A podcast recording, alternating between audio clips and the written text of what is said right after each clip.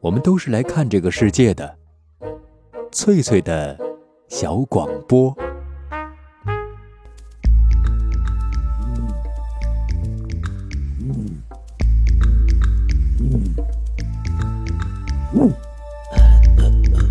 寻访华夏文明，感受自然美景，探索过去的足迹，畅想未来的星空。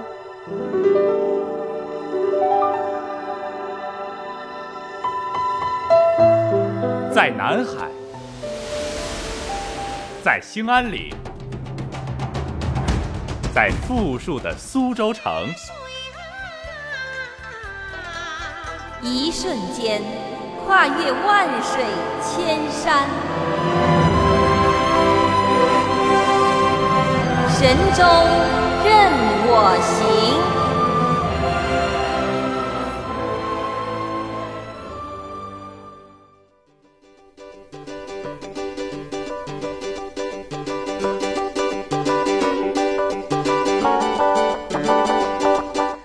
旁的各位好朋友，节日好！我是冯翠，欢迎准时收听 FM 九零点六海峡之声广播电台文艺生活频道，每晚十八点到十九点为您播出的旅游节目《神州任我行》。国庆节长假已经开始，首先要在这里祝各位好朋友节日愉快。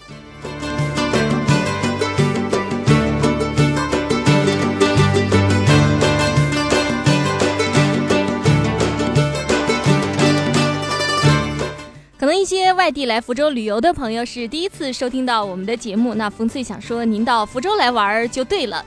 福州，福州，光听这个城市的名字就知道这是一个多么有福气的地方。那最初的古福州是中原九州的属地，早在两千两百多年前，越王勾践的后裔吴珠被封为闽越王，兴建邺城，开始了福州最早的城垣建设。所以说，福州建成到现在已经有两千两百多年了。到了唐朝开元十三年的时候，因为北有福山，所以这里就被称作福州。那我们生活的这个城市，从汉代至今一直都是中国东南沿海的贸易良港。它不仅是中国最早实行对外开放的沿海城市之一，也是中国的历史文化名城。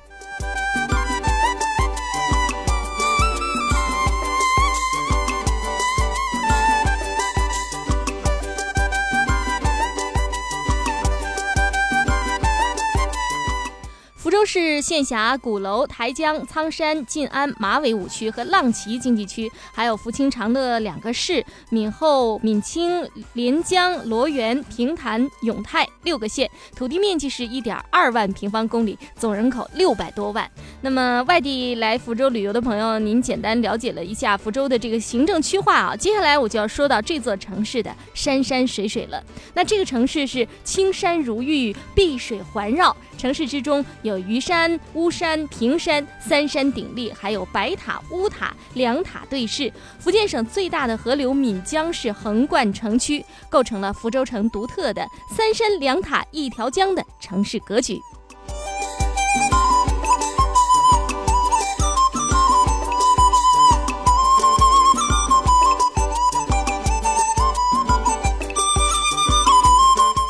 福州这座城市还有一个名字啊，叫做榕城。那这个别致的名字到底是从何而来呢？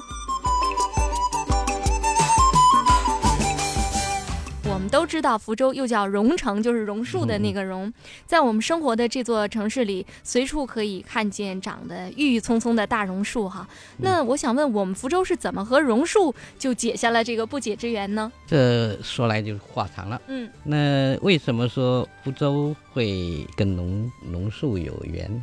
那因为福州是一座历史文化名城。嗯，呃，一个历史悠久，另外它的文化积淀是很深厚的。对，那福州城呢，它又有一个特点，它是属于亚热带气候，嗯四季常春，呃，花木很茂盛。嗯。那榕树呢，也特别适宜在这儿生长，所以在这一带，包括外地的一些官员到福州来啊，嗯都发现福州榕树长得很茂盛。嗯。那福州人大概也有一种嗯。喜欢这个榕树的原因，嗯。一个是榕树本身呢，树形很美，树冠还哎特别的树冠特别大，嗯。呃，龙荫枯地，嗯，那可以遮荫是遮的很，大的。好像一棵榕树有非常巨大的这个树荫哈，嗯嗯，它的一个伞盖有的甚至可以铺好几亩地，哦一棵。一棵树啊，嗯。那另外呢，它的根系特别发达，嗯。甚至它又不选择非要很肥沃的土壤，它甚至在一些岩石啊，嗯。或者是堤堤坝上，我们就是说啊可能想象不到的地方它都啊能生它都能长嗯而且呢，它可以用用它的根系，反而使你的堤坝更牢固。哦，啊，所以说，也许福州人对榕树有一种特别的钟爱，也特意加以的保护，而且嗯历史上也有一些重要的官员也提倡种榕树。哦，呃，福州从什么时候开始就开始就榕树就比较多了呢？如果推演起来，嗯，榕树多，恐怕在唐以前就非常多了。哦，唐朝的时候唐朝以前就非常多了。嗯。它叫做龙城啊，嗯。大概建议历史记载也是在唐朝的时候，哦，就是唐末五代，就嗯唐末的时候。唐末的时候，啊，唐末的时候，这个根据是有的，嗯就是当时啊，有一位中央的官员叫翁承赞，翁承赞，他奉皇帝之命来封那个闽国的那个王审知啊，嗯为比如说封他为忠义王啊，或者哦后来又封为启闽王啊，嗯。他作为册封使来的。嗯。在他在离开福州的时候就写过一首诗，因为他本人也是家乡也是福建，嗯。他就说离开龙城岸。那这个这这首诗呢，就证明说，唐末就福州就叫做龙城了。哦，就从这首诗可以考证出，嗯唐末咱们福州就叫榕城了。哎啊。啊，既然那时候叫龙城，那也许他还更早以前就叫农村，否则嗯他的诗中不可能有有这样的这种说法儿，啊 说法。嗯，那我听说北宋的时候有一位太守，他曾经下令让全城的人都来种这个榕树，是吗？那就是张伯玉。哎，对，啊张伯玉，嗯嗯，这可能个嗯那个时候咱们福州的榕树就更多了啊，那就更多了。嗯所以才会有所谓“暑不张盖”，就是说夏天呢，暑天呢，嗯，不必打伞不必，打伞了 啊，就是说可有榕树这把大伞啊就就是很阴凉。对，而且这是一种天然的伞。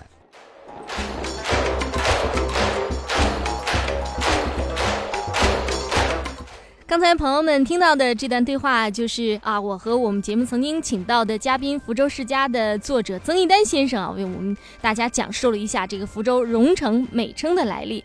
那么唐宋年间广种的榕树，在今天还使我们生活的这座城市是绿荫满城。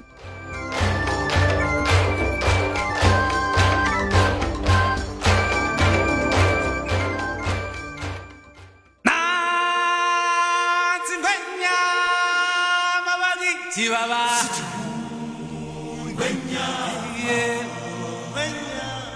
读万卷书，行万里路，奇妙经历尽在神州任我行。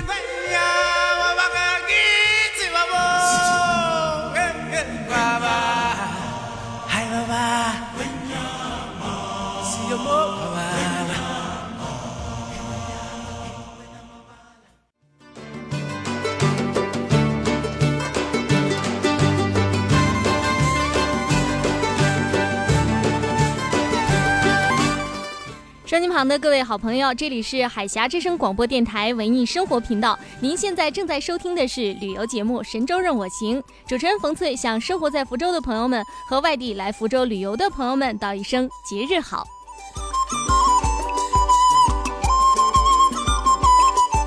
刚才我们一起了解了福州这座城市的别称“榕城”的来历。那么，福州是中原移民与古越族、古闽越族居民这个融合的这样的一个古城，文化积淀是非常深厚的，至今还比较完整的保存了一片自唐宋以来就形成的方向。那其中最著名的就是三坊七巷，哈，占地六百多亩。在这个街区里边是方向纵横，石板铺地，白墙青瓦，布局严谨，集中体现了闽粤古城的民居特色。那被建筑界誉为规模庞大的明清古建筑博物馆。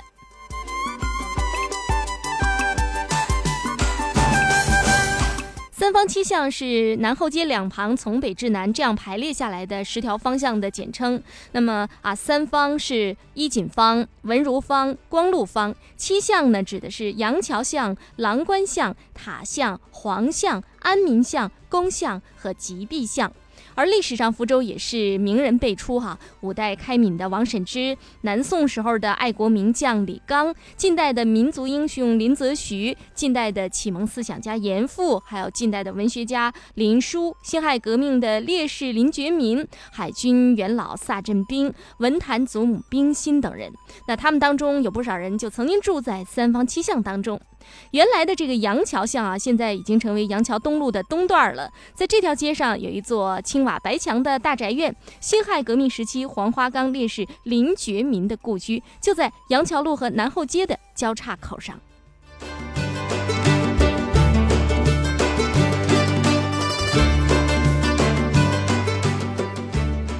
听众朋友们好，呃，我叫李厚威，是。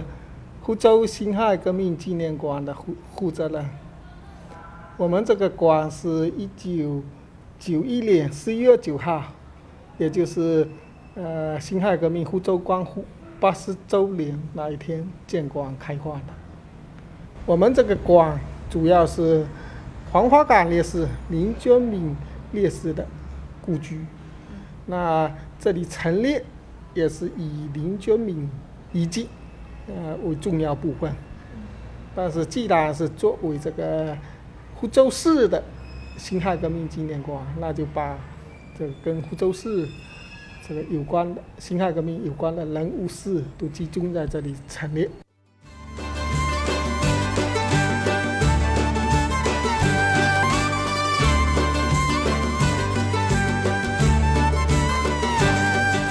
刚才我们听李厚威先生说，这座林姓大宅院呢是林觉民烈士啊生前的住处，现在已经被辟为辛亥革命纪念馆了。著名的文学家冰心小时候也曾经在这里居住过，在他的作品《我的故乡》当中就描述过这座故居。而在福州三坊七巷的这个郎官巷当中呢，还有一座清代的建筑，它就是中国近代启蒙思想家、翻译家严复的故居。我们一起去看一看。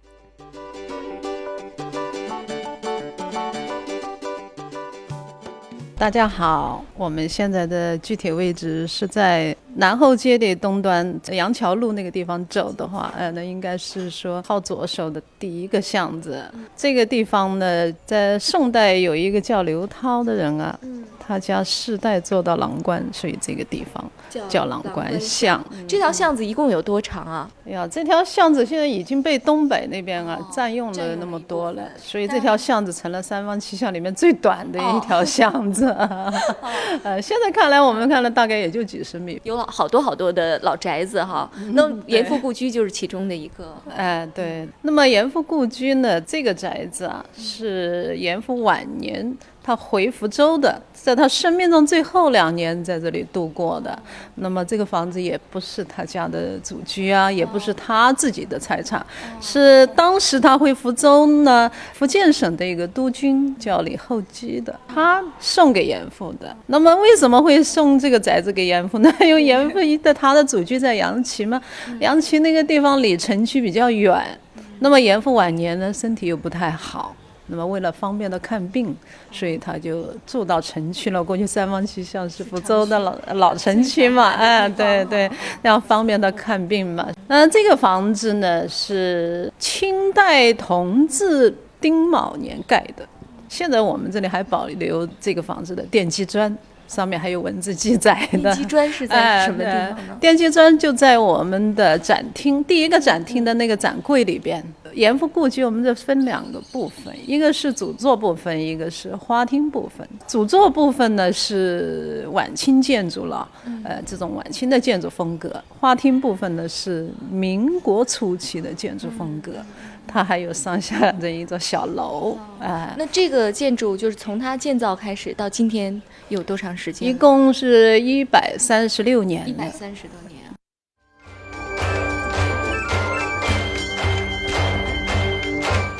刚才各位朋友听到的，就是在严复故居工作的王亚玲女士为我们介绍郎官巷中的严复故居。那在福州的澳门路上，还有一个纪念馆，大家也非常熟悉了，它就是被誉为中国近代史上禁毒先驱的林则徐的祠堂，也是一处省级文物保护单位。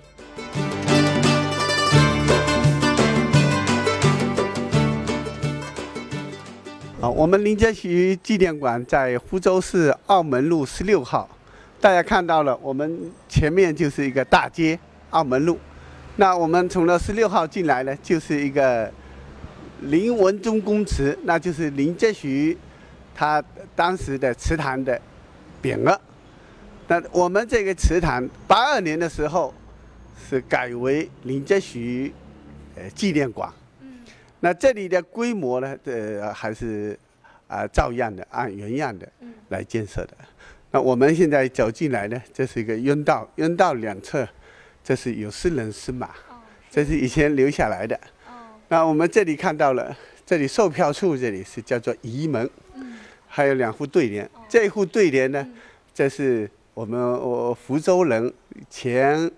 军事科学院的院长郭化洛将军哎写的，他就是红都冲云霄，正气壮山河之色；挥旗抗敌寇，一争夺利美之心。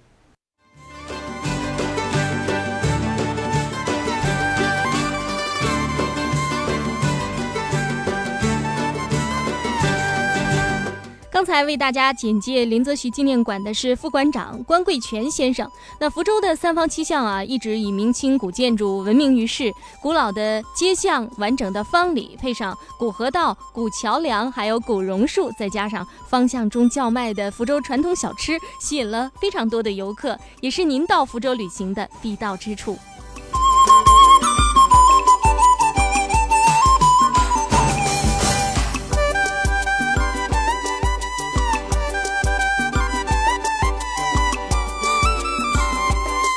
朋友们，您现在正在收听的是海峡之声广播电台文艺生活频道的旅游节目《神州任我行》，我是主持人冯翠。接下来的时间，让我们稍微停下脚步休息一下，稍后我们将继续今晚的福州之旅。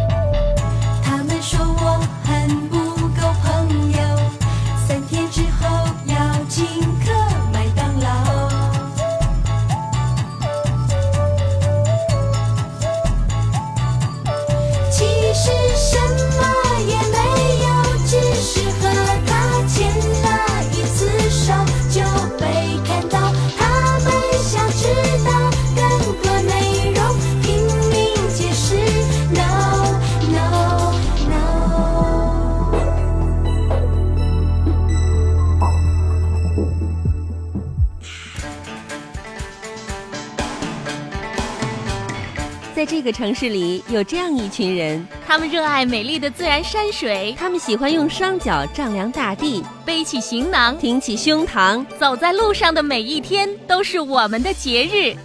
海峡之声广播电台《神州任我行》节目，讲述我们自己的旅行故事。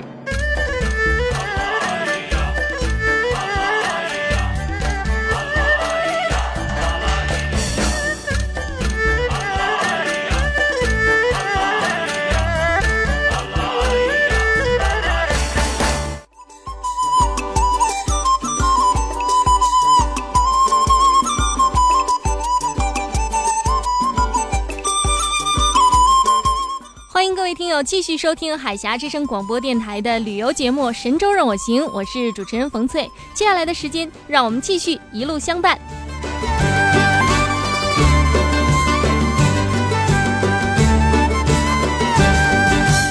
前面的时间里，我为大家介绍了福州从唐宋以来就形成的方向啊，著名的三坊七巷。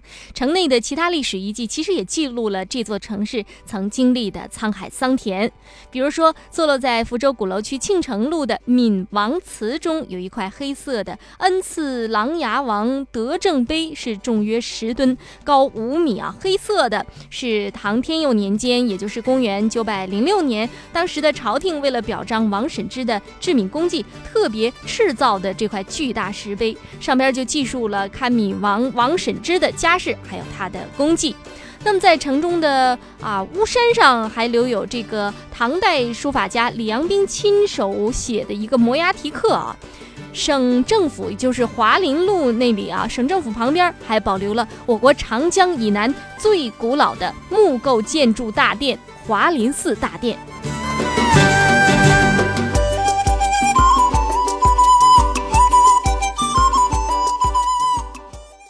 代的时候，寺庙非常的多。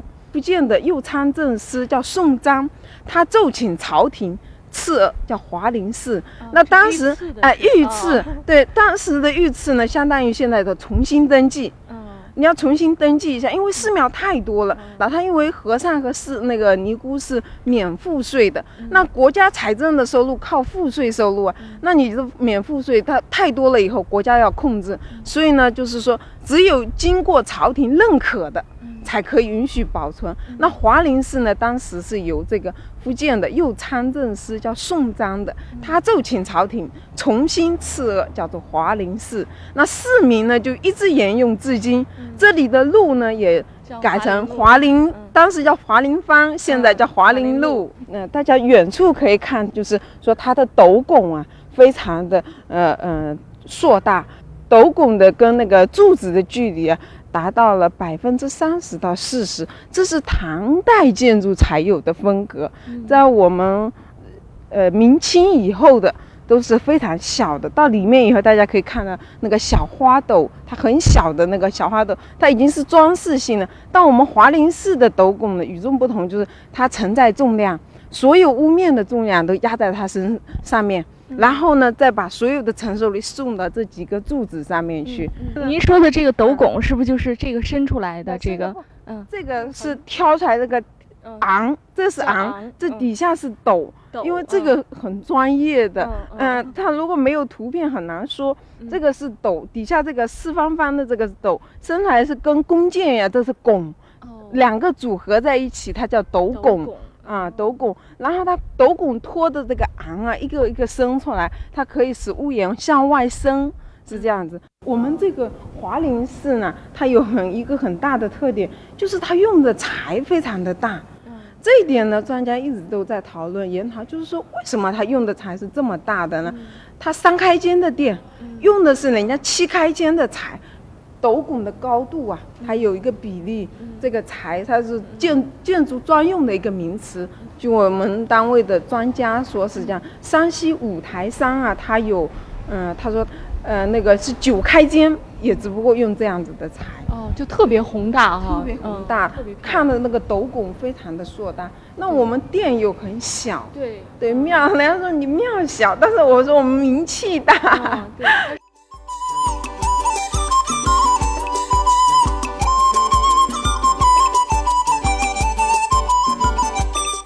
刚才朋友们听到的就是在华林寺工作的杨小雷小姐啊，为我们讲述华林寺寺名确定的年代和建筑上的特点。那么大殿是始建于北宋时期，距今已经有一千多年的历史了，是现存长江以南最古老、保存最完好的木结构建筑物。各位听友，您可以亲自前往去领略这座古老建筑的风采。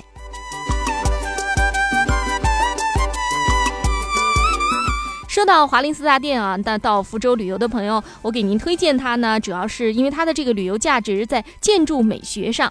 福州呢，宗教文化也非常丰富，有佛国之称。全国汉族地区重点的佛教寺院一共是一百四十二座，福州就占了六座之多。像涌泉寺、西禅寺、灵阳寺、地藏寺、万福寺、雪峰寺，也算是全国之最了。那著名的鼓山涌泉寺是始建于唐五代，保持了明代嘉靖年间的一个建筑布局。古代的建筑和周围的山泉、古树、悬崖、怪石巧妙地结合在一起，体现了建筑美学和佛教风格相融汇的一个独特的韵味。寺内的千年铁树、浴火不燃的鸡丝木供桌，还有历代高僧用鲜血写就的佛经，就被称作镇寺三宝。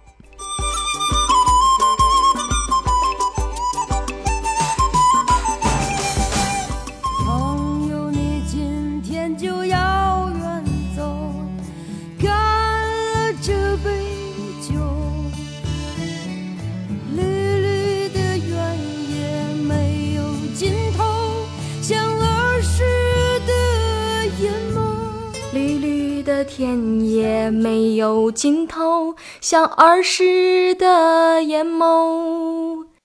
像儿时的眼眸。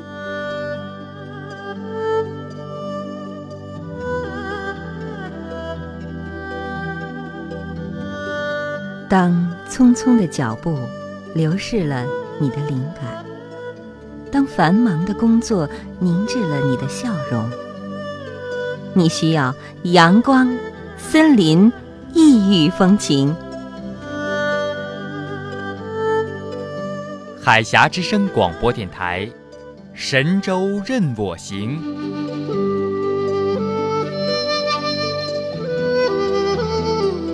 绿绿的田野没有尽头，像儿时的眼眸。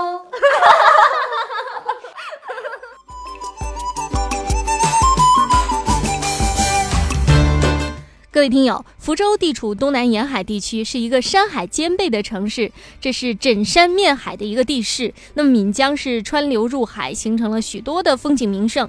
在国家重点风景名胜区平潭海坛风景区，漫长的海岸线遍布着雄奇的礁石，那里被誉为天然海蚀地貌博物馆。平潭岛的这个海滨浴场啊，是沙质细白，海水清澈，是您啊海滨度假的一个非常好的选择。那闽后的十八重溪呢，水系发达，溪流两岸生长着茂密的常绿阔叶林，由火山岩构成的这个啊山崖岩洞天然质朴。奇特的火山地貌啊，水量丰沛的河流，还有成群的野生猕猴，成为十八重溪的一个最大特色。还有呢，就是福清的石竹山，以石岐竹秀而得名的石竹湖畔的这个林木也是郁郁葱葱。再有就是永泰的青云山、瀑布、森林、古火山口，还有高山的牧场，还有鸟类自然保护区，成为自助旅行者非常钟爱的一个地方。福州还有久负盛名的闽菜，您可以品尝一下；还有精巧的寿山石雕、脱胎漆器这些啊传统的工艺品，也会让您的旅途充满了趣味。作为一个旅游节目的主持人，冯翠在这儿祝各位来福州旅行的好朋友节日愉快，旅途愉快。